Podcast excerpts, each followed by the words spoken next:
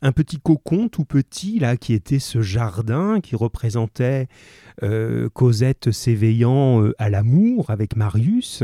Et on avait l'impression ben, presque d'un jardin avec Adam et Ève dedans hein, pour reprendre un petit peu cette histoire avec juste euh, deux amoureux tout beaux tout purs tout, tout, tout, tout joyeux tout naïf et que le monde était un petit peu invisible autour d'eux. Et hop, regardez comme c'est arrivé d'un coup là. La dernière fois, on s'est quitté sur cette petite histoire d'amour. On avait une phrase qui, prononcée par un mystérieux jeune homme, euh, demandait à Marius de rejoindre la barricade où se déroulent les combats et où ses amis l'attendent. Et notre Marius, désespéré d'avoir une nouvelle fois perdu Cosette, ce seul petit être qui était dans ce monde pour lui, eh se jette dans la gueule de la barricade en se disant que euh, bien, ce sera une manière comme une autre euh, d'en finir avec son chagrin et sa tristesse d'avoir perdu euh, Cosette. Alors un petit peu plus tard, vous voyez, on est passé de la petite histoire à la grande histoire. Et un petit peu plus tard, vous avez un auteur qui s'appelle Georges Perec au XXe siècle et qui parle de l'histoire avec sa grande hache. Voilà, aujourd'hui, ce qui nous attend, c'est l'histoire avec sa grande hache. Cette idée, c'est un petit jeu de mots parce que normalement on dit l'histoire avec un grand H, une grande lettre H, pour dire c'est pas une petite histoire, c'est l'histoire de France ou l'histoire du monde. Et Pérec s'amuse à dire l'histoire avec la grande hache parce que c'est une hache qui va aller tailler dans la vie des hommes et, et, parfois être brutal. Donc voilà, vous êtes dans un nouveau mouvement des Misérables, après le roman policier, après le roman euh, social, après le roman philosophique, après le roman d'amour, voici maintenant le roman euh, historique. Alors, pour se mettre en jeu ensemble, et puis je vais avoir besoin de vos, participations, de vos réactions à pied, à cheval, par SMS, par téléphone ou par ce que vous voulez. Alors je vous avais laissé un, passage à écouter pour faire la liaison, donc j'espère que vous en avez écouté au moins un bout quand même pour vous rendre compte de, de ce qui se passe.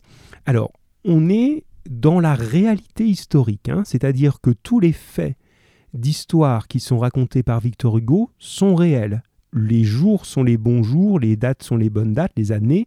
Hein, il n'a pas inventé ça, il a inventé ses personnages, mais pas l'histoire de France, il l'a pas changé. Et nous sommes dans un 19e siècle qui est épouvantablement compliqué. 19e siècle, si vous faites euh, plus tard des études d'histoire, je ne sais pas s'il y en aura parmi vous, euh, c'est pas facile parce que ça change tout le temps et on est sans cesse en train de passer entre la monarchie, le, retour des rois, hein, qui n'ont pas totalement disparu avec la Révolution en 1789, et la République. Euh, et d'autres systèmes encore euh, que je ne vais pas détailler là, mais ça change. Et parfois, pour trois jours, un mois, euh, trois mois, ça dépend. Il y a des mini-révolutions tout le temps. Là, nous sommes en 1832. Et il y a des émeutes révolutionnaires, hein, de grandes manifestations extrêmement violentes dans Paris, où on, on cherche justement à renverser le roi, un roi qui a repris le pouvoir, pour y mettre une république. Il n'y a pas beaucoup de, manifestants, on les appelle des insurgés, ils n'ont pratiquement aucune chance parce que le pouvoir aux mains du roi est extrêmement brutal et on ne s'embête pas à l'époque, hein. ils n'y vont pas à la grenade lacrymogène, ils y vont au fusil. Hein, pour, euh, pour euh, arrêter la révolution, ils n'hésitent pas à faire tirer, on dit la troupe, hein, la troupe ce sont les, militaires ou les gendarmes, ou la police si vous voulez, à faire tirer tout ce monde-là sur la foule. Euh, sans, sans, autre forme de procès. Donc voilà où on en est. Alors je vous avais enregistré un petit passage enfin un passage assez conséquent quand même. Et euh, bonjour Mathis, voilà, bienvenue à toi Mathis. Alors, allez, on y est. On est, on est, on est bien, on est bien. Justement, dans ce que vous deviez écouter, est-ce que vous avez retenu dans les personnages qu'on retrouve, est-ce que vous pourriez me citer un personnage héroïque dans la scène de la barricade, dans toute cette scène de la barricade, un personnage héroïque, un personnage désespéré et un personnage malfaisant? Alors ce n'est pas grave si vous n'avez pas les trois, mais essayez de m'en citer au moins un. Est-ce que vous me dites, tiens, ah oui, à un moment, il y a tel personnage, alors soit il a un nom, soit vous le décrivez, un jeune, un vieux, voilà. Un personnage héroïque, un personnage désespéré, un personnage malfaisant. Alors Emma, tu es en train de répondre, ce qui est très chouette, mais dis-moi l'adjectif, parce que si tu me dis juste un nom, ah oui, voilà, tu es en train de le faire. Voilà, donc Emma, j'ai ta réponse. Allez les autres. Qui jugez-vous héroïque? Qui jugez-vous désespéré? Qui jugez-vous malfaisant On retrouve toutes ces catégories-là sur la barricade. Hein. C'est un nouveau terrain de jeu pour Victor Hugo et pour mettre à l'épreuve cette humanité-là qu'il est en train d'étudier. Très bien Boric, très bien Emma. Allez Pierre, on, t'attend. Ibrahim, Matisse, Elisa, allez, tout le monde répond. C'est la dernière les amis, hein. c'est le, dernier radio court. Donc c'est le moment ou jamais. Aujourd'hui c'est feu d'artifice, hein. on doit vraiment y aller. Hein. Ah voilà, Pierre, Emma. Puis en plus je suis en train de vous spier, vous êtes en train de répondre, mais euh, je ne suis pas un garçon très patient, donc euh, des fois je, je, je réclame, j'ai pas la patience d'attendre. Alors Matisse, c'est bien, voilà. Juliette, c'est bien, super. Là, ça doit y aller. Hein. Il, faut, il faut fatiguer le, téléphone aujourd'hui hein, et vos doigts. Alors, ce qu'on a ici, euh, alors je viens de faire une tentative absolument manquée euh, d'essayer d'attraper une gorgée de café discrètement sans que ça s'entende et que ça se remarque. Donc, a priori, ça marche pas. Donc, je vais vais pas pouvoir le faire. Alors, on y va. Juliette, toi, tu as bien écouté, c'est chouette. Juliette, euh, et les autres sont arrivés. Voilà, ça marche. Donc Juliette, comme personnage héroïque, il y a le vieux qui va remettre le drapeau de la barricade en criant Vive la République. Oui, oui, c'est beau. Alors, écoutez plus tard hein, si vous n'avez pas eu le temps, parce que c'est pas faux du temps, hein, il y avait 20 minutes quand même à écouter. Mais vous pouvez faire ça tranquillement avec des oreillettes euh, avant de vous endormir. Hein, voilà. Euh, et enfin, avant de vous endormir, je sais pas, c'est un peu violent, mais bon. Il y a un moment sur la barricade, un vieux qui était à moitié endormi, il a 80 ans, à l'époque c'est encore plus vieux qu'aujourd'hui, 80 ans, hein. il est à moitié endormi, il faut remettre, c'est un acte complètement idiot ça, il y a un drapeau sur la barricade, hein. la barricade, tout le monde voit bien. Hein. on a attrapé tout ce qui traîne, des voitures euh, à cheval, là, des, des, morceaux de bois, des poubelles, tout ce qu'on peut. Et on a fait un grand barrage dans la rue, derrière lequel on est caché avec des fusils et on va se battre. De l'autre côté, il y a l'armée et on se protège derrière cette barricade pour se battre. Et comme on est fier de ce qu'on fait, on met un drapeau. Et là, c'est un drapeau rouge, symbole de la révolution. Et à un moment, ce drapeau est tombé. Et quelqu'un dit il faut remettre le drapeau parce que c'est notre drapeau. Évidemment, euh, vous n'êtes pas idiot. Voilà, vas-y Enzo, c'est bien, tu es là, je t'attendais, mon grand. Je me dis qu'est-ce qu'il me fait? Il me répond pas. Enzo, il arrive, ça va. Voilà. Alors, euh, à un moment, il faut monter, mais monter sur la barricade, c'est mourir. Parce que forcément, vous êtes en hauteur, tout seul, il n'y a rien qui vous protège. Le, premier militaire venu, il a qu'à prendre son fusil, il vous descend tout de suite. quoi. Qui monte? Évidemment, le vieillard. Et ça, c'est un côté fou parce que je vous ai pas tout lu, je peux pas, ce serait trop long. Ce vieillard, il est un peu ivrogne. Il était dans le cabaret à moitié endormi euh, après avoir bien bu. Et c'est lui qui va se dévouer. Ouais, moi j'y vais, je monte le drapeau, il se fait descendre. Et ça, c'est un personnage, effectivement, Juliette, hein, tu le décris très bien. Je vous oublie pas les autres, hein, je commente euh, un peu longuement ça peut-être, mais parce qu'elle l'a bien mis. Hein. il a un côté héroïque, et c'est ce qu'on appellerait un héroïsme gratuit. Ça sert à rien. Il a sauvé personne. Il n'a euh, pas fait avancer la, position des, des révolutionnaires, mais pour le symbole, il était là et finalement il s'est sacrifié pour, pour ce drapeau. Voilà. Et finalement, si vous êtes allé jusqu'au bout, le nouveau drapeau, ça devient son manteau. Son manteau qui est plein de trous euh, à cause euh, des balles qu'il a reçues et ça devient le nouveau drapeau. Alors, j'oublie pas les autres qui m'ont envoyé plein de choses. Alors, euh, l'ami Boric me dit que Gavroche lui paraît héroïque. Alors ça, ça m'intéresse parce qu'on va être amené à en discuter tout à l'heure. Est-ce que Gavroche a quelque chose d'héroïque pour vous? Ça, c'est une vraie question. Mais pour toi, oui, Boric, c'est intéressant. Et le malfaisant, effectivement, ici, c'est Jean Valjean. Alors, c'est bien de l'avoir perçu parce que c'est pas évident, mais il y a un moment où on peut le sentir assez malfaisant. Emma est d'accord avec toi. Malfaisant JVJ, ça y est, c'est notre copain, on l'appelle JVJ, Jean Valjean. Euh, Cosette en désespéré. Alors, elle n'est pas sur la barricade, Cosette, hein, mais il y a une autre femme qui est effectivement désespérée qu'on pourrait citer. C'est peut-être à elle que tu pensais. L'ami Pierre, Gavroche, celui qui se désigne pour planter le drapeau. Donc toi, tu avais bien les deux, hein, tu as bien, bien suivi ça. Donc c'est le vieillard hein, dont parlait Juliette. Ça, ce sont des personnages effectivement qui sont héroïques. Et après, tu cites Marius et Javert.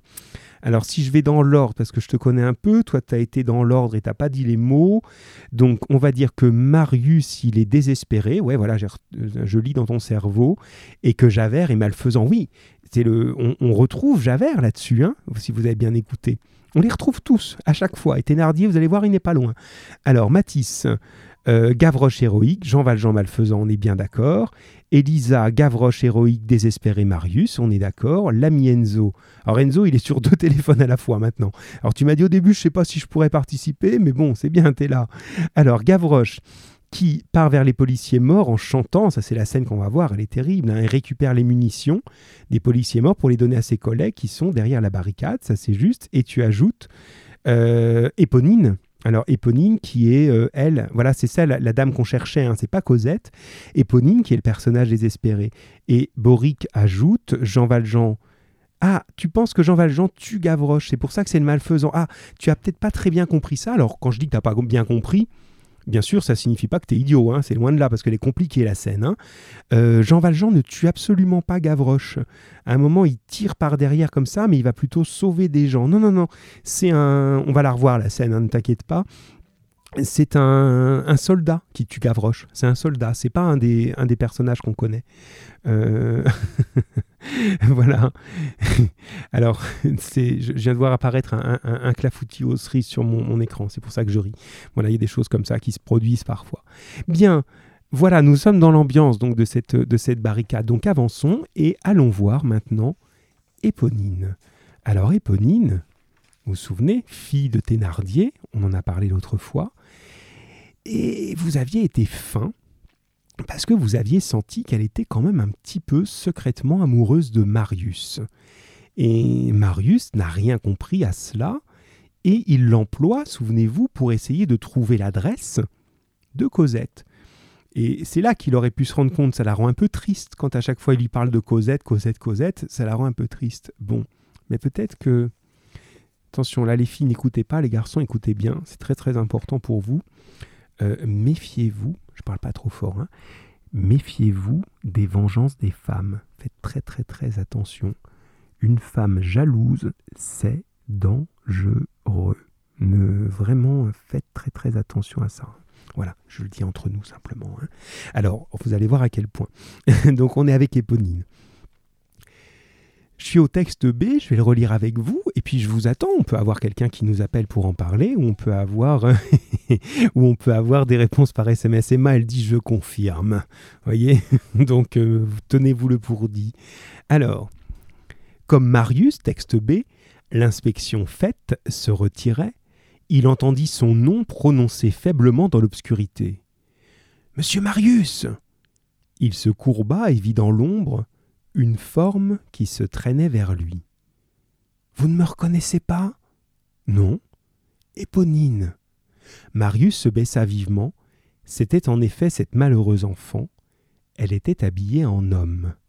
Donc voilà l'idée. Vous êtes plusieurs à vous être fait prendre au piège de Victor Hugo et avoir pensé que c'est Gavroche qui appelait Marius quand il entend une voix, il voit un jeune homme avec une voix qui ressemble à celle d'Éponine qui dit Monsieur Marius, on vous attend à la barricade. Ben, c'était elle.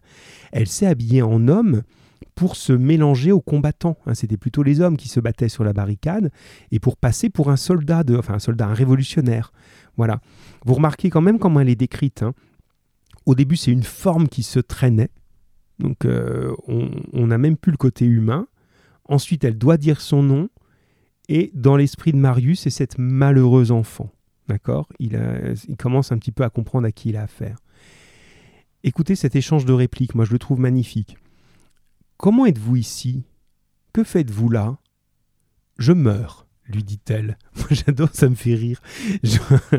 Rassurez-vous, je suis euh, euh, suis pas sadique, hein, loin de là, mais ça me fait vraiment rire cette espèce de dialogue. Qu'est-ce que tu fais là? Je meurs. comme si vraiment c'était la chose la plus normale, comme si elle disait bah, euh, je dépose une lettre, euh, euh, je nettoie les carreaux, je meurs. Ah oui, ok, tu meurs. Bon, ben bonne mort. Hein. Il y a un côté, alors moi ça me fait rire parce que voilà, je suis sensible à ce style-là, mais en même temps, vous devez commencer à percevoir ici que Victor Hugo, il va nous faire une scène très tragique, mais sans aucun excès de sentiment. Voilà, il va pas du tout nous envoyer dans des grandes phrases. Il sait le faire, hein, vous l'avez vu. Hein. Il va pas nous dire euh, j'abandonne ma vie qui coule à flot. Non, non, je meurs. C'est simple. Bien. Il essaya de passer son bras sous elle pour la soulever. En la soulevant, il rencontra sa main. elle poussa un cri faible. Elle leva sa main vers le regard de Marius, et Marius, au milieu de cette main, vit un trou noir. Qu'avez-vous donc à la main dit-il? Elle est percée. Avez-vous vu un fusil qui vous couchait en joue? Oui, et une main qui l'a bouché? C'était la mienne. Marius eut un frémissement. Quelle folie, pauvre enfant. Mais tant mieux si c'est ça, ce n'est rien. Laissez-moi vous porter sur un lit, on va vous penser. On ne meurt pas d'une main percée. Elle murmura. La balle a traversé la main, mais elle est sortie par le dos, c'est inutile de m'ôter d'ici. Donc là, vous voyez, on arrive là dans ce moment vraiment tragique, et en même temps, sans excès de sentiment, elle vous raconte les choses tout simplement. Vous voyez la situation où elle est. C'est une situation assez particulière parce que, chers élèves, je dois quand même vous avouer qu'Éponine, ici présente, a un trou de balle dans la main, ce qui est quand même pas très confortable. Donc voilà, euh, notre personnage a un trou de balle dans la main, elle a un autre trou de balle au niveau du cœur, ou en tout cas de la poitrine, manifestement. Donc je pense qu'avec euh, ce surplus de trou de balle, elle est peut-être en grand danger de mourir. Vous pouvez assez facilement le, le comprendre. Alors, je pense que là, j'aimerais bien que vous commenciez un petit peu à réagir un peu, un peu là-dessus. À ce moment du texte, comment vous jugez le comportement d'Éponine à ce moment-là simplement? Alors, Pierre, il, a compris l'idée du trou de balle. Oui, je sais, c'est idiot, mais je peux pas m'en empêcher. Ça m'a toujours fait rire cette idée d'avoir un trou de balle comme ça au milieu de la main. Mais c'est bien ça, hein. elle a un trou de balle au milieu de la main. Voilà, je peux pas le dire autrement. Voilà. Euh, alors, Enzo. Euh, alors, Enzo, j'ai l'impression que tu me dis pas tout parce qu'il me manque des mots dans truc. Ils n'ont pas fait la même utilisation il y a quelque chose qui n'est pas clair là dans la phrase, si tu peux préciser s'il te plaît. Alors Mathis, elle est triste, effectivement, mais essaye d'avoir des mots un petit peu plus précis que ça. Elle est plus que triste. Hein. Moi, euh, je peux être triste, euh, voilà, euh, c'est juste un petit peu pas joyeux pour pas grand-chose, quoi. Mais là, c'est plus que ça. Ah, Ibrahim, mon ami Ibrahim est bien là. Elle abuse un peu, elle en fait trop. Ah, c'est marrant, t'as l'impression qu'elle en fait trop, toi. C'est intéressant. t'as l'impression qu'elle en fait trop. Euh, ah, mais c'est pas idiot. Parce qu'effectivement, parfois, euh, les héros sont justement ceux qui se vantent pas.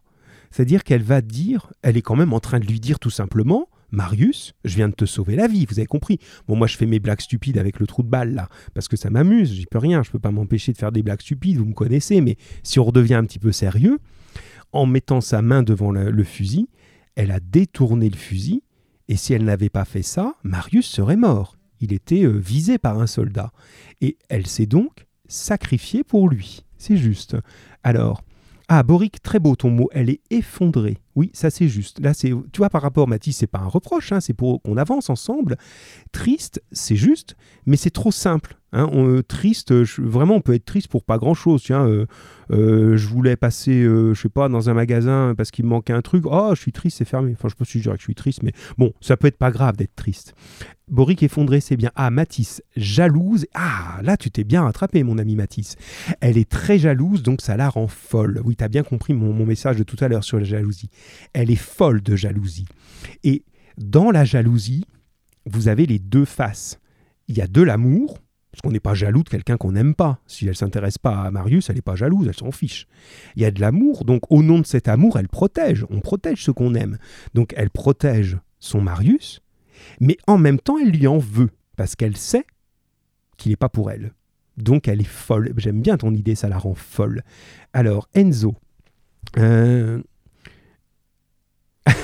D'accord. Je viens juste de comprendre le message d'Enzo. Enzo, il m'avait juste envoyé tout à l'heure, mais ils n'ont pas la même utilisation. Et moi, je lui dis, écoute, Enzo, je comprends pas ce que tu veux me dire. Ils n'ont pas la même utilisation. Et il précise vos trous de balle. Oui, c'est vrai. c'est vrai qu'ils n'ont pas la même utilisation. Et là, je comprends mieux l'idée.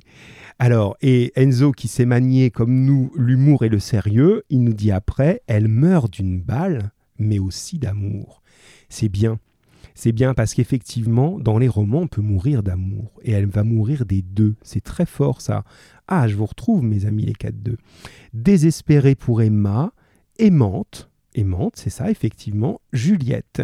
Elle est folle de jalousie au point d'en être égoïste à vouloir garder Marius pour elle. Oui, c'est ça, t'as corrigé, mais j'aurais compris, c'est bien. Euh, oui, c'est ça. Il y a l'idée euh, d'une espèce de, de sacrifice de soi et de l'autre. C'est-à-dire qu'en gros, elle voudrait bien qu'ils meurent tous les deux, quoi. Et il y a cette idée-là. Et Ibrahim ajoute, si elle est trop jalouse, elle pourrait même s'en prendre à Cosette. Alors, ça pourrait, mais on sent bien que c'est pas du tout l'idée. C'est en gros comme si elle voulait un peu punir Marius de ne pas être à elle, et elle sait bien qu'elle peut pas rivaliser contre Cosette. Hein. on ne veut pas forcer quelqu'un à nous aimer, hein, c'est pas possible. Donc à un moment, elle se dit qu'elle a beau faire, c'est le coup de foudre, c'est l'amour fou entre Marius et Cosette. Elle aura beau faire ce qu'elle veut, Cosette euh, sera toujours la femme aimée par Marius. Donc le seul moyen, c'est d'agir sur Marius. Emma, euh, on a tous répondu à la question. Attends, là, on a tous répondu à la question 1, limite non. Je comprends pas. Parlez-moi en français, les amis.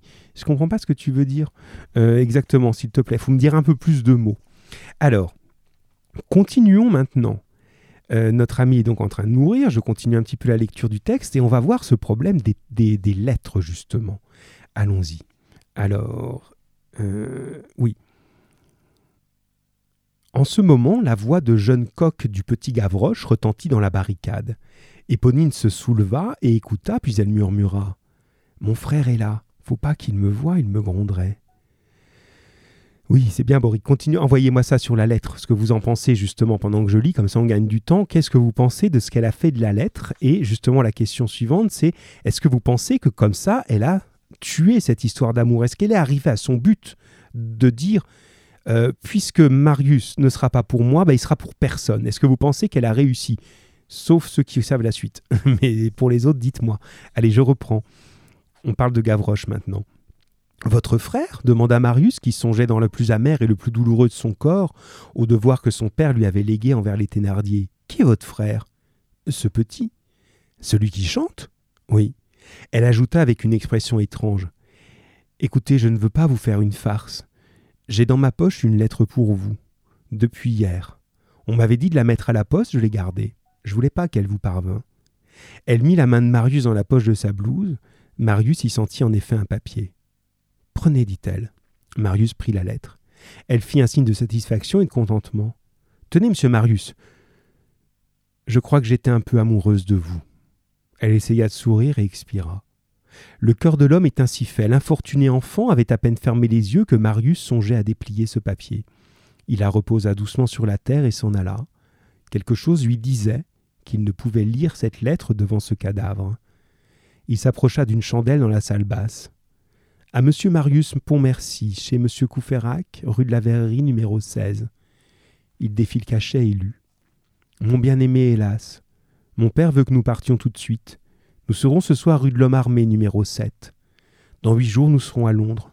Cosette, 4 juin. Alors là, j'ai des, réponses déjà, enfin des éléments qui nous arrivent ici. Et je vais les regarder. Justement, qu'est-ce que vous pensez de ça?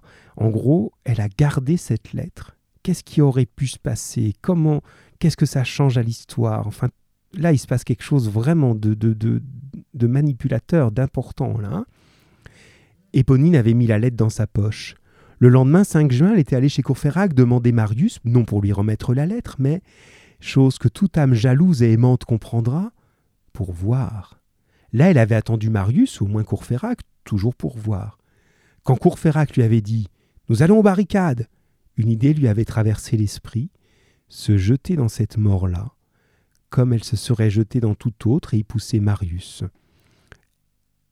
Elle comptait sur le désespoir de Marius quand il ne trouverait pas Cosette. Elle ne se trompait pas. Elle était retournée de son côté rue de la Chanvrerie. On vient de voir ce qu'elle y avait fait. Elle était morte, avec cette joie tragique des cœurs jaloux qui entraînent l'être aimé dans leur mort et qui disent Personne ne l'aura. Voilà. Alors je regarde un petit peu ce que vous me dites. Alors Boric, euh, elle n'a pas donné la lettre à Cosette, de Cosette à Marius, à cause de sa jalousie effectivement. Et, après, tu dis non, mais je ne sais pas à quoi tu dis non. Donc, elle n'a pas donné effectivement la lettre de, Marius à cause de sa jalousie, c'est-à-dire qu'elle a bloqué cette lettre, tout simplement. Pierre, tu penses qu'elle n'a pas réussi Alors, il faudrait que tu justifies pourquoi. Pourquoi tu penses qu'elle n'a pas réussi Juliette, elle a en quelque sorte réussi à tuer leur histoire d'amour, puisque si elle avait donné la lettre à temps, Marius aurait retrouvé Cosette avant qu'elle ne parte. C'est ça, hein là je m'arrête un instant là-dessus. Pierre, pendant ce temps-là, approfondis ta réponse, s'il te plaît. Euh, l'idée, c'est qu'il y a un retard. On est dans ce qu'on appelle le drame. Hugo, il aime bien ça c'est pas pareil que la tragédie. La tragédie, vous ferez ça l'année prochaine en troisième, vous verrez. La tragédie, vous n'y échappez pas.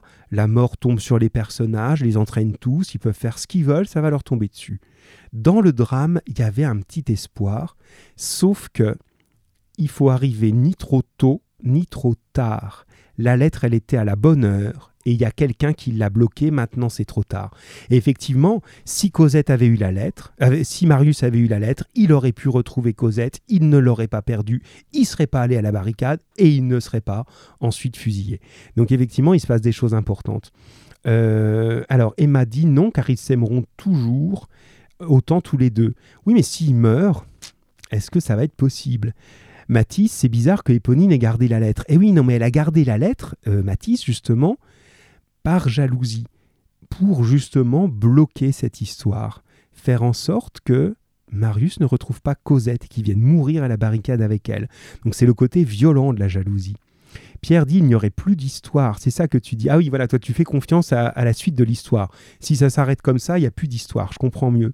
La Mienzo, si elle avait donné à la lettre à Marius, voilà, Marius ne serait pas sur la barricade. Hein, tu l'avais effectivement, c'est juste. Hein, ça a déterminé Marius à y aller. Et Boric, euh, elle va quand même aller à Londres. Donc, euh, donc ça va de toute façon pas bloquer ça. C'est juste. Vous êtes, euh, vous êtes bon là-dessus. Alors, j'insiste sur une chose. J'avance un petit peu. Je ne vais pas relire l'intégralité des textes, hein, vous êtes censé les lire. Mais là, dans ce moment, euh, la technique de euh, Victor Hugo, c'est la lettre. C'est une bonne technique dans les romans. Et si vous vous souvenez, il l'utilise beaucoup.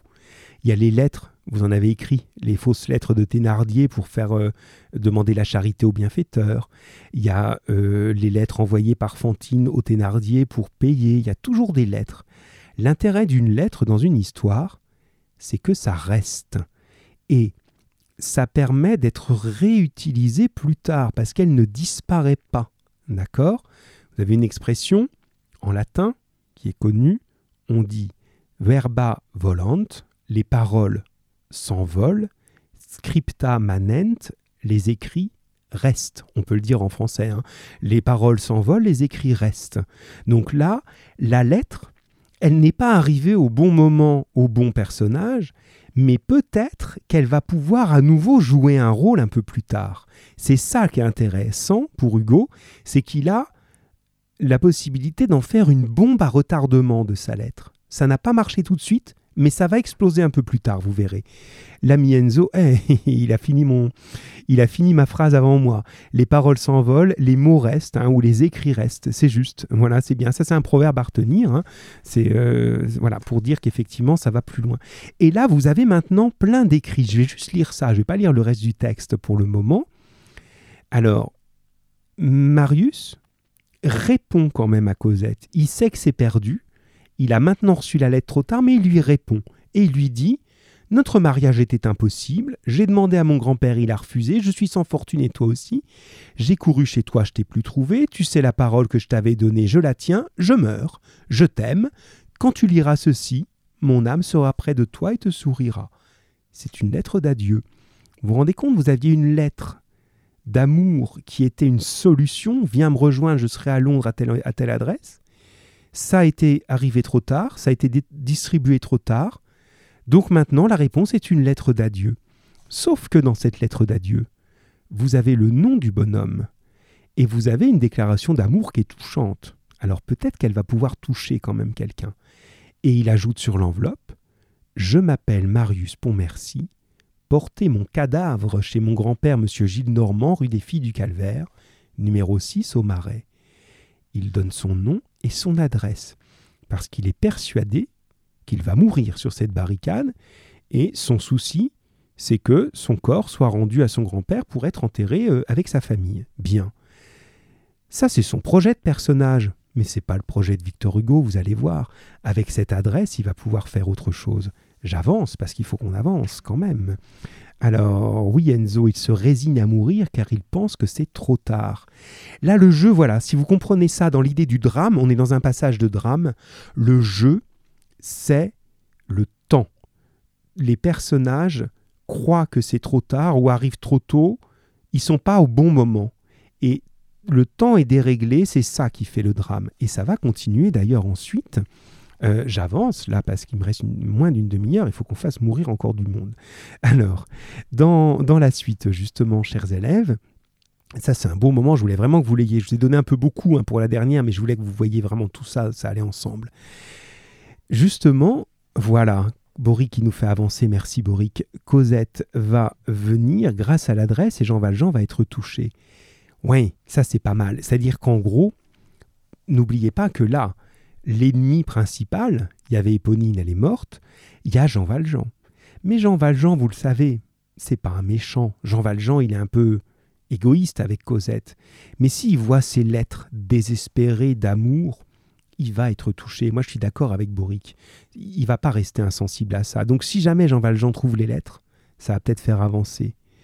Et Enzo, tu mets assassin, euh, assassin à l'égard de qui assassin? Qui tu traites d'assassin Pas moi, j'espère.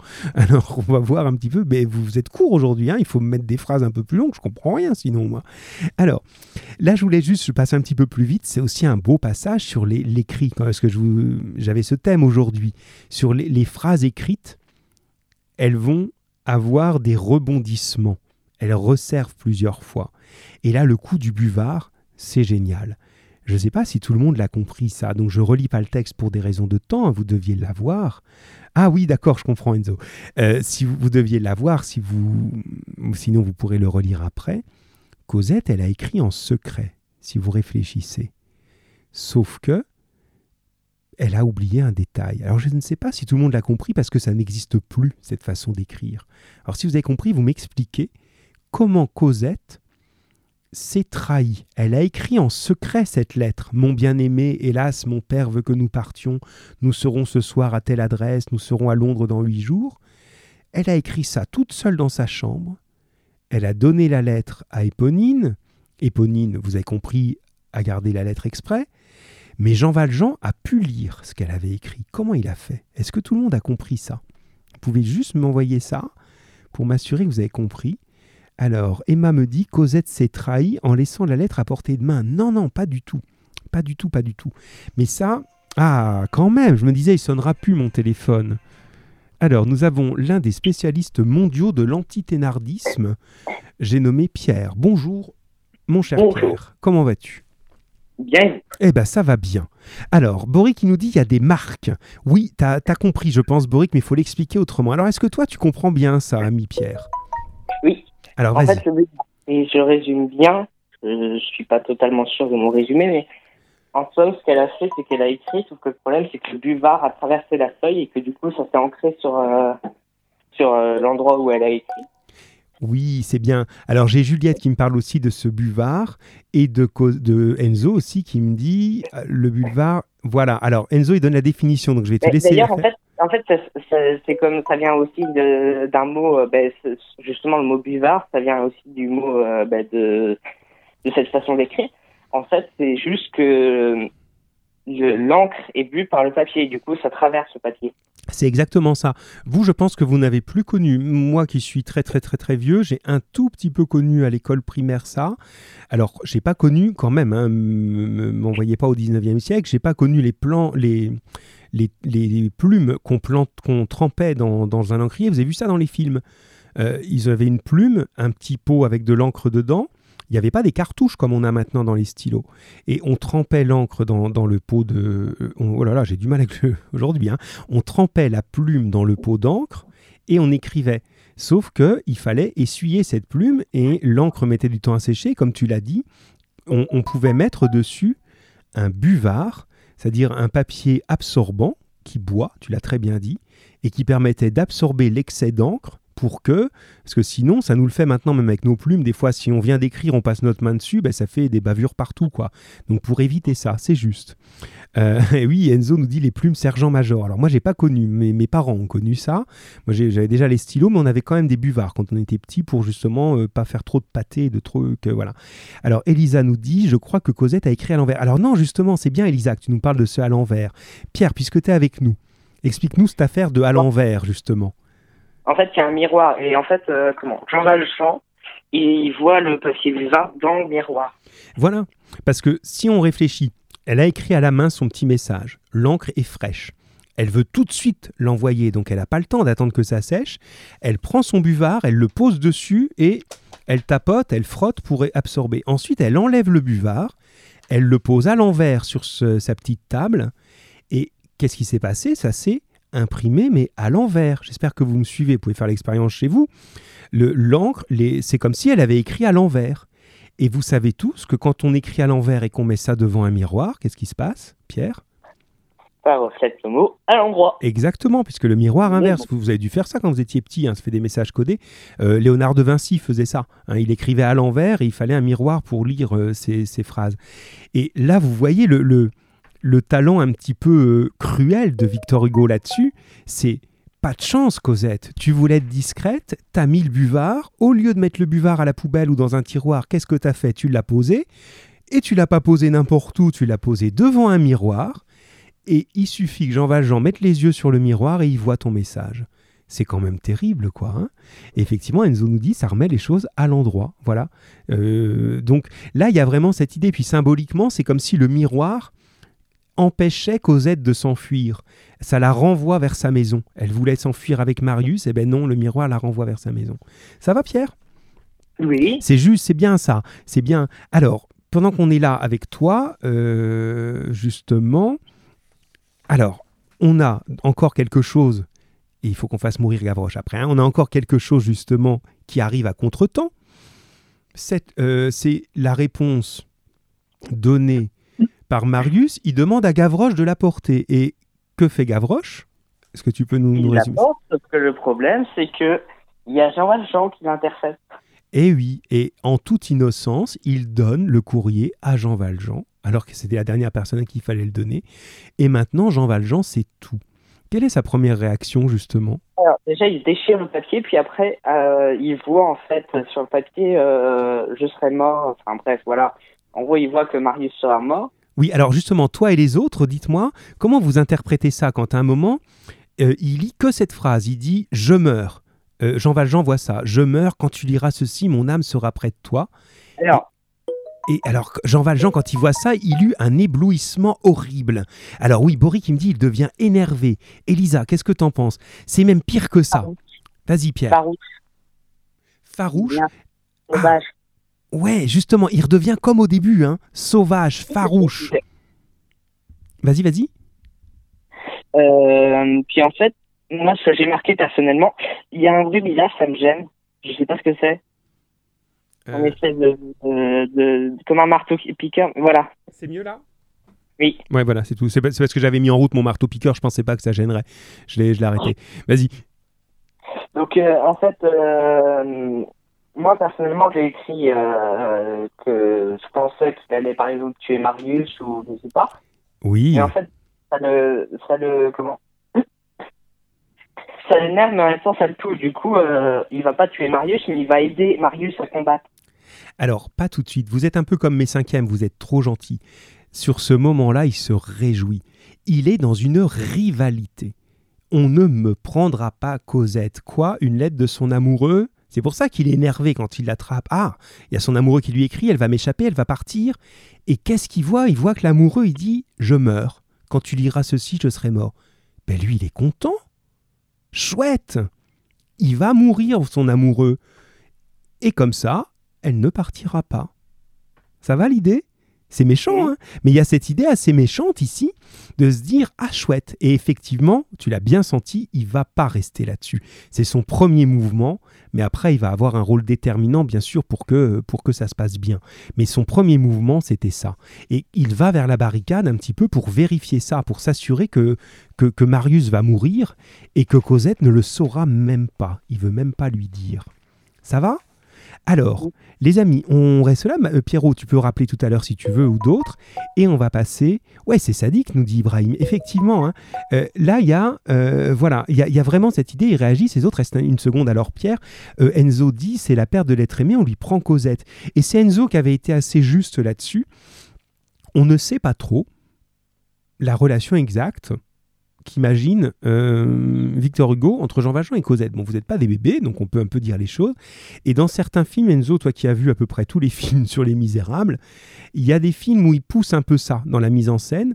Si vous réfléchissez, Cosette, c'est pas vraiment sa fille. Hein, c'est, elle n'est pas de sa famille, d'accord Il l'a adoptée un peu comme ça. Bon, elle est devenue une jeune fille. On ne sait pas trop s'il n'est pas un peu amoureux lui aussi d'elle ce qui n'est pas impossible. Hein. on ne peut pas être amoureux de sa fille, ça c'est pas c'est pas normal. Mais là c'est pas sa vraie fille. Donc on pourrait imaginer ça, mais en même temps il est quand même dans le rôle du père adoptif. Il y a quand même une grande différence d'âge, etc. Donc on ne sait pas. Et d'après ce que dit Victor Hugo, c'est un peu tout. Pour lui, il est un peu son père, sa mère, son amant, il est tout pour elle. Et il s'imagine pas que bah, peut-être elle, elle a besoin d'autres personnes. Elle ne veut pas que, voilà, que tout soit mélangé. Mais c'est louche. Donc il y a en même temps de la jalousie. Il est un peu comme Éponine, si tu veux, là-dessus. Hein. il va un peu comme Éponine vouloir se venger et il préfère les voir mourir que de les voir euh, euh, échapper. quoi. Ça va?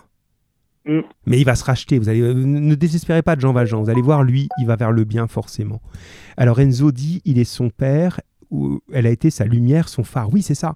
Euh, ça a été vraiment... Euh, il y a quelque chose d'exclusif. Lui, il imagine la vie sur une île déserte, tout seul avec Cosette, et il serait très heureux. Et comme le dit Hugo un moment, il ne se dit même pas une seconde que peut-être Cosette, elle a besoin d'autre chose et qu'elle, elle serait pas heureuse comme ça. Mais lui, ça lui suffit. Hein. Cosette, euh, voilà, la vie est belle. Hein. Voilà. Allez, on continue. Et on se retrouve peut-être tout à l'heure, Pierre, en tout cas. Merci mon grand, tout à l'heure peut-être. Alors pour les autres, Ibrahim me dit Éponine amoureux et jalouse de Marius, Jean Valjean amoureux et jaloux de Cosette. Tu résumes parfaitement. Là, on est sur une phase, effectivement, sur une espèce de jalousie. C'est très très juste, effectivement. Euh, c'est bien, vous êtes toujours aussi finaux. Allez, on a un quart d'heure pour faire mourir Gavroche, mes amis.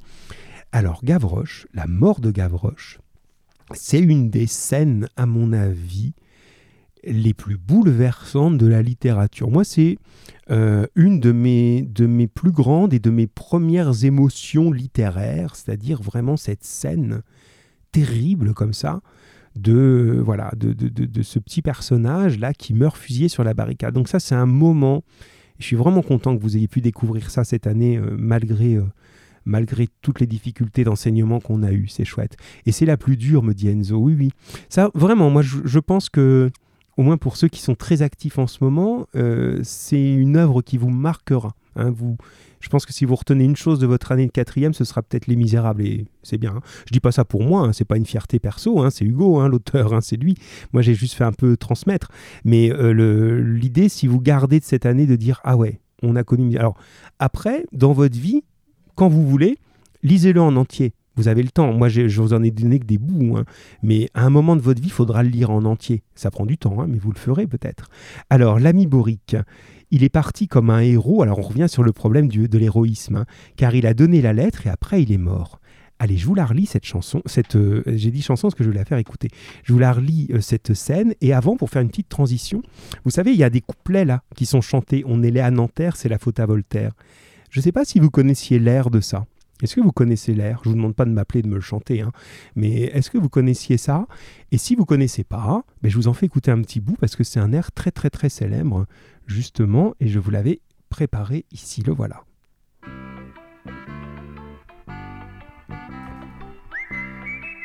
Voilà, Enzo, tu connais ça?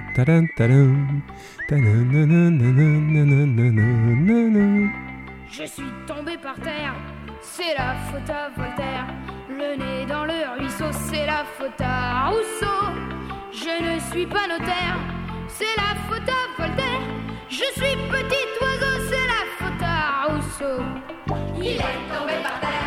Et ainsi de suite, hein, voilà. Vous connaissez, euh, enfin vous avez compris.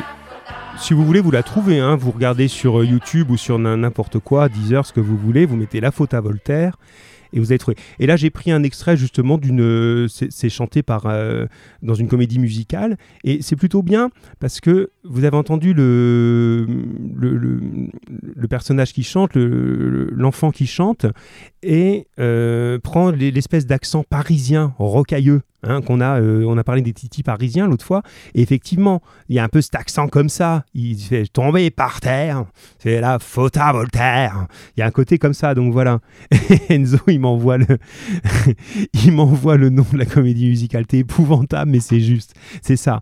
Donc voilà, et là, le, je trouve que l'interprétation est jolie, j'aime pas trop la musique qu'ils mettent derrière, qui fait un peu trop, voilà, un peu trop légère, mais l'accent pris par le, gamin qui chante est, très juste, hein. pour un gamin de Paris, ça le fait bien. Donc voilà l'idée. Alors, vous avez cette chanson qui se mélange à une des scènes d'assassinat les plus horribles. Voilà ce que je vais vous lire maintenant et on va réagir ensemble. Je suis à la page euh, où il y a le, dessin de Gavroche. Hein. Encore un quart d'heure et il n'y aura plus dix cartouches dans la barricade. Il paraît que Gavroche entendit ce mot. Courfeyrac tout à coup aperçut quelqu'un au bas de la barricade. Dehors dans la rue, sous les balles.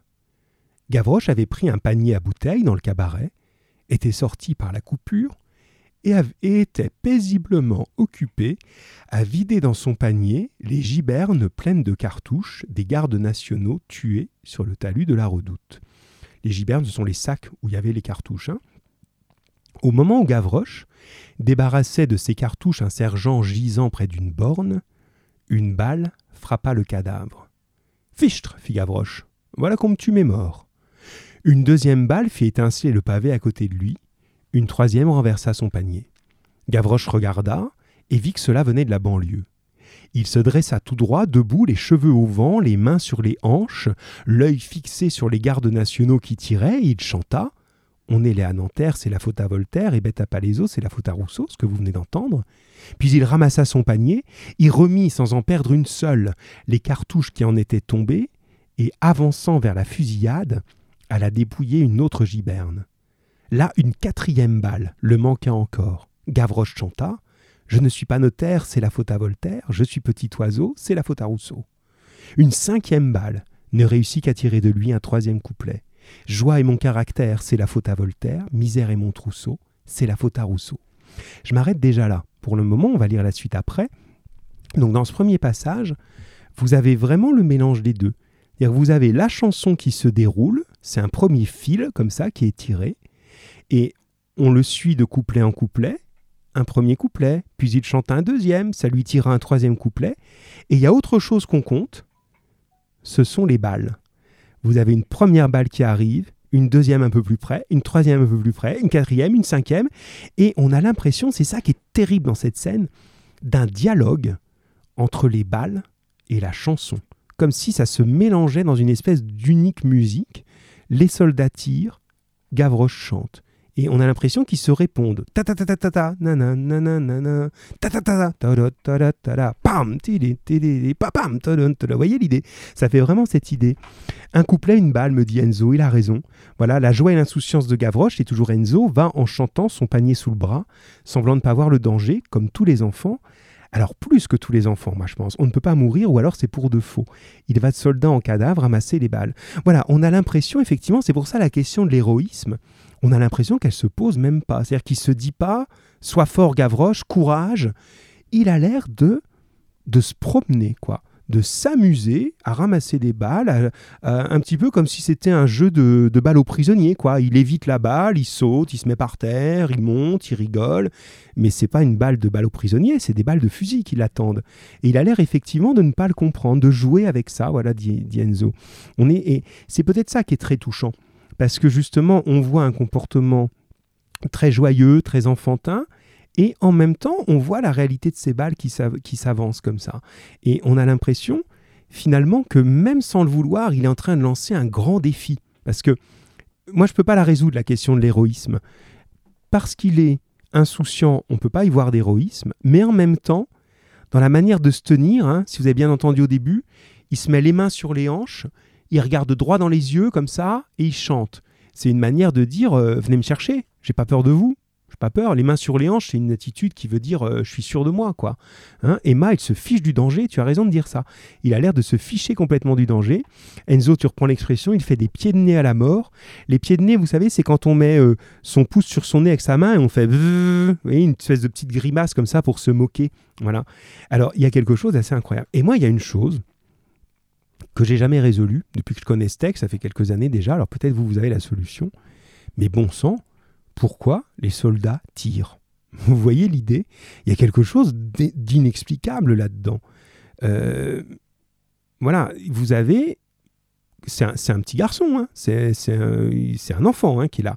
Et vous avez cet enfant qui est là, qui chante, tac. Bon, ok, il ramasse des balles pour les ennemis, mais comment ils font pour tirer dessus? Et effectivement, ils sont là, une balle, une autre, une autre. Donc ça, il y a quelque chose là où Hugo, il nous aide pas. Il nous laisse face à ça, il nous aide pas. Allez, j'ai besoin de vous. Qui est-ce qui m'appelle pour le vocabulaire Là, ce serait pas mal. On va juste se quitter là-dessus. On a cinq minutes. La partie en gris. Allez, on peut avoir quelqu'un sur ça. Et justement, on va voir comment dans le vocabulaire, on mélange le côté insouciant, la joie, l'insouciance, que moi j'avais mise en jaune, et les éléments qui annoncent la mort. Donc là, j'aimerais bien qu'on ait quelqu'un. Donc ça peut être quelqu'un qu'on a déjà eu quelqu'un qu'on n'a pas encore eu. Allez, c'est le moment je relis ce petit moment-là en gris, puis vous m'envoyez ou vous me dites appelez-moi hein, si vous voulez. Tiens, Emma, l'autre fois tu voulais, tu me dis si c'est possible, et ou quelqu'un d'autre, hein, et puis on, avance comme ça. Alors, le spectacle était épouvantable et charmant. Gavroche fusillé taquinait la fusillade. Il avait l'air de s'amuser beaucoup. C'était le moineau bectant les chasseurs. Il répondait à chaque décharge par un couplet. On le visait sans cesse, on le manquait toujours. Les gardes nationaux les soldats riaient en l'ajustant. Il se couchait, puis se redressait, s'effaçait dans un coin de porte, puis bondissait, disparaissait, reparaissait, se sauvait, revenait, ripostait, à la mitraille par des pieds de nez, et cependant pillait les cartouches, vidait les gibernes et remplissait son panier de son panier. La barricade tremblait, lui il chantait. Ce n'était pas un enfant, ce n'était pas un homme, c'était un étrange gamin fait on eût dit le nain invulnérable de la mêlée. Les balles couraient après lui. Il était plus leste qu'elle, plus léger qu'elle. Il jouait on ne sait quel effrayant jeu de cache-cache avec la mort. Chaque fois que la face camarde du spectre, ça c'est la mort, s'approchait, le gamin lui donnait une pichenette. Une balle pourtant mieux ajustée ou plus traître que les autres finit par atteindre l'enfant feu follet. On vit Gavroche chanceler, puis il s'affaissa. Toute la barricade poussa un cri, mais il y avait de lenté dans ce pygmée. Pour le gamin, toucher le pavé, c'est comme pour le géant toucher la terre. Gavroche n'était tombé que pour se redresser. Il resta assis sur son séant. Un long filet de sang rayait son visage. Il éleva ses deux bras en l'air, regarda du côté d'où venait le coup et se mit à chanter. Je suis tombé par terre, c'est la faute à Voltaire. Le nez dans le ruisseau, c'est la faute à Rousseau. Il n'acheva point. Une seconde balle du même tireur l'arrêta court. Cette fois il s'abattit la face contre le pavé et ne remua plus. Cette petite grande âme venait de s'envoler. Et tiens, j'appelle quelqu'un là-dessus, puisque vous m'avez pas appelé. Allez, on va voir si on a un Matisse quelque part.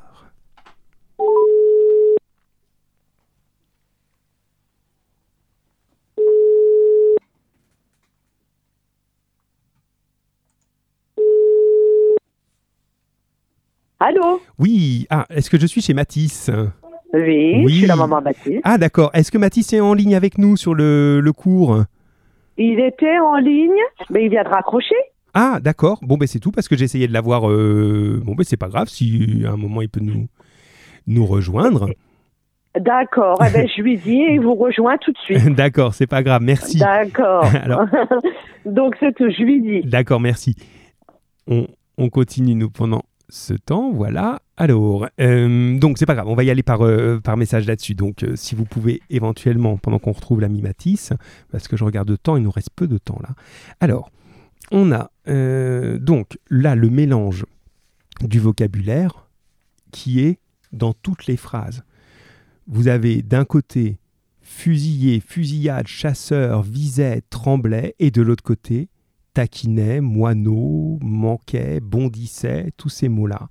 Donc vous avez effectivement le mélange des deux. Hein. c'est-à-dire qu'en gros, on va condenser dans cette partie du texte ce qu'on a compris au début, c'est-à-dire que les deux se mélangent entre la joie et l'insouciance et euh, l'attaque permanente. Alors Enzo ajoute euh, qu'il voulait effectivement aider les gens de la barricade. Oui, c'est ça, mais il le prend comme un jeu. Hein. c'est comme un jeu pour lui d'essayer d'aider les gens.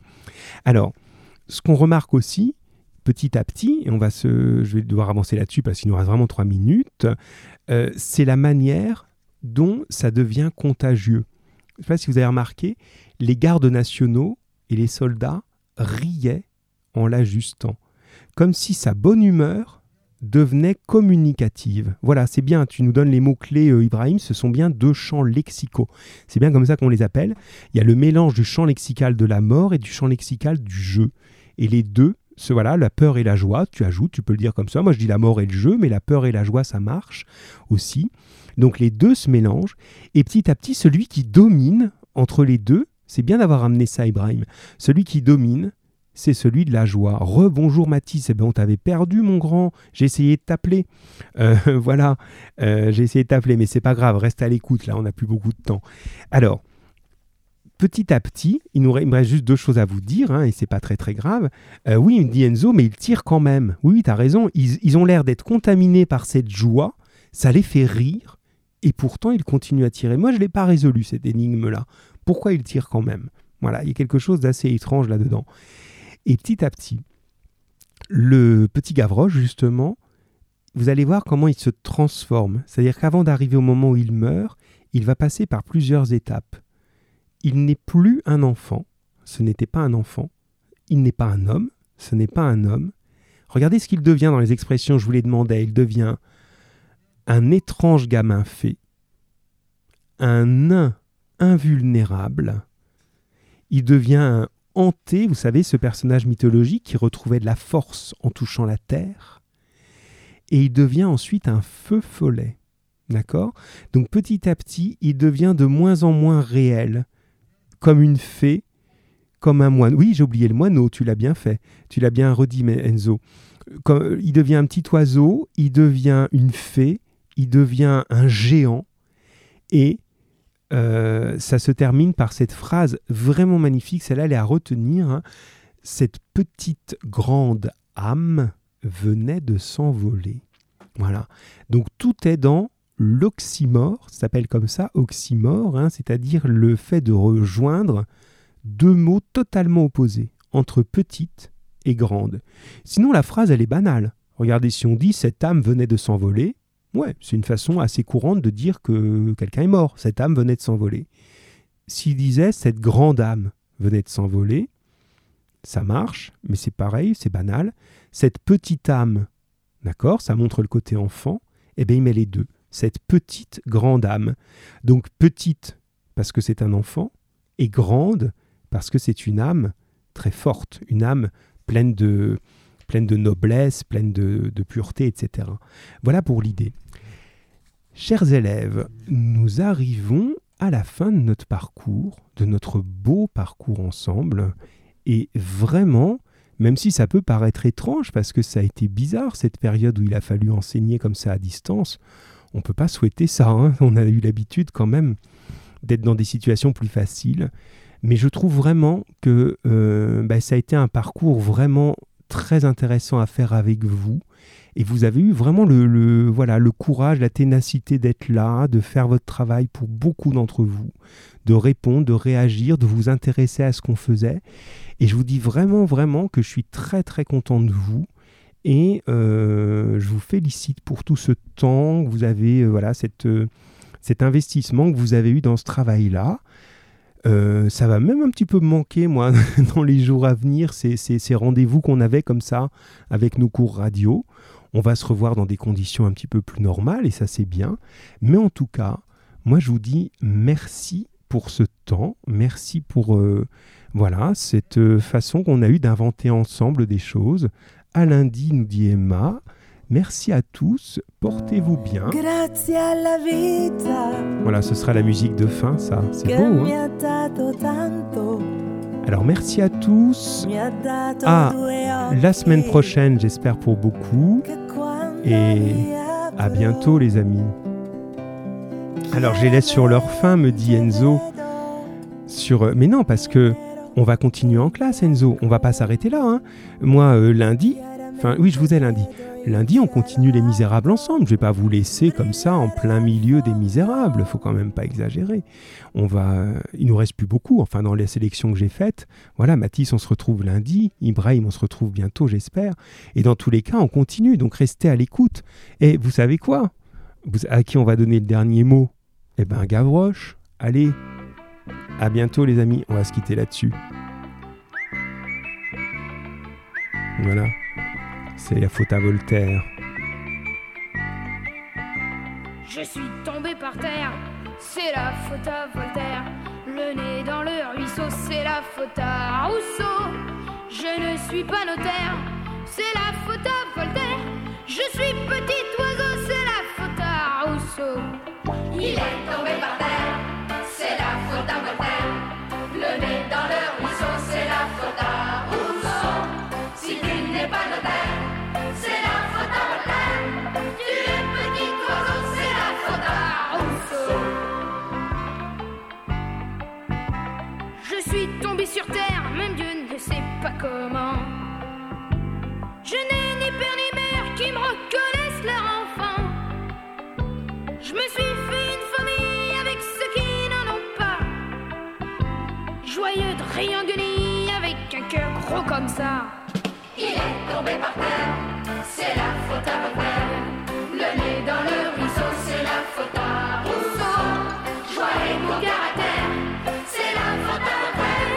Misère et bon trousseau, c'est la faute à Rousseau. Je suis un va nu-pied, mais nul le pied va quand même. Je prends ce qui me plaît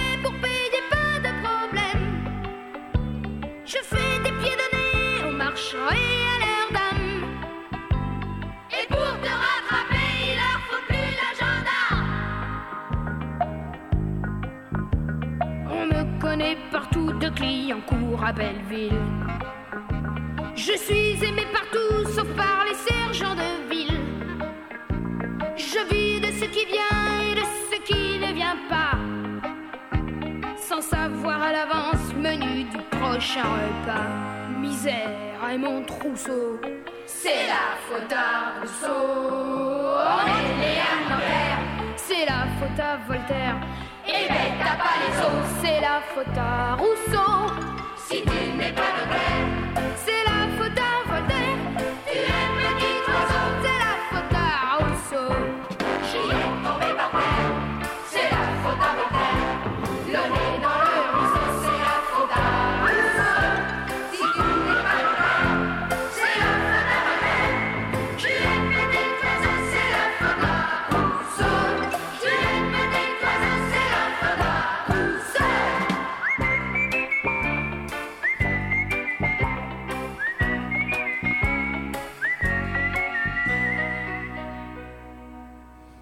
Et voilà, ben ce sera Gavroche qui aura eu le dernier mot. À bientôt pour ceux qui sont restés jusqu'au bout de cette chanson. Allez, à lundi, à bientôt, portez-vous bien.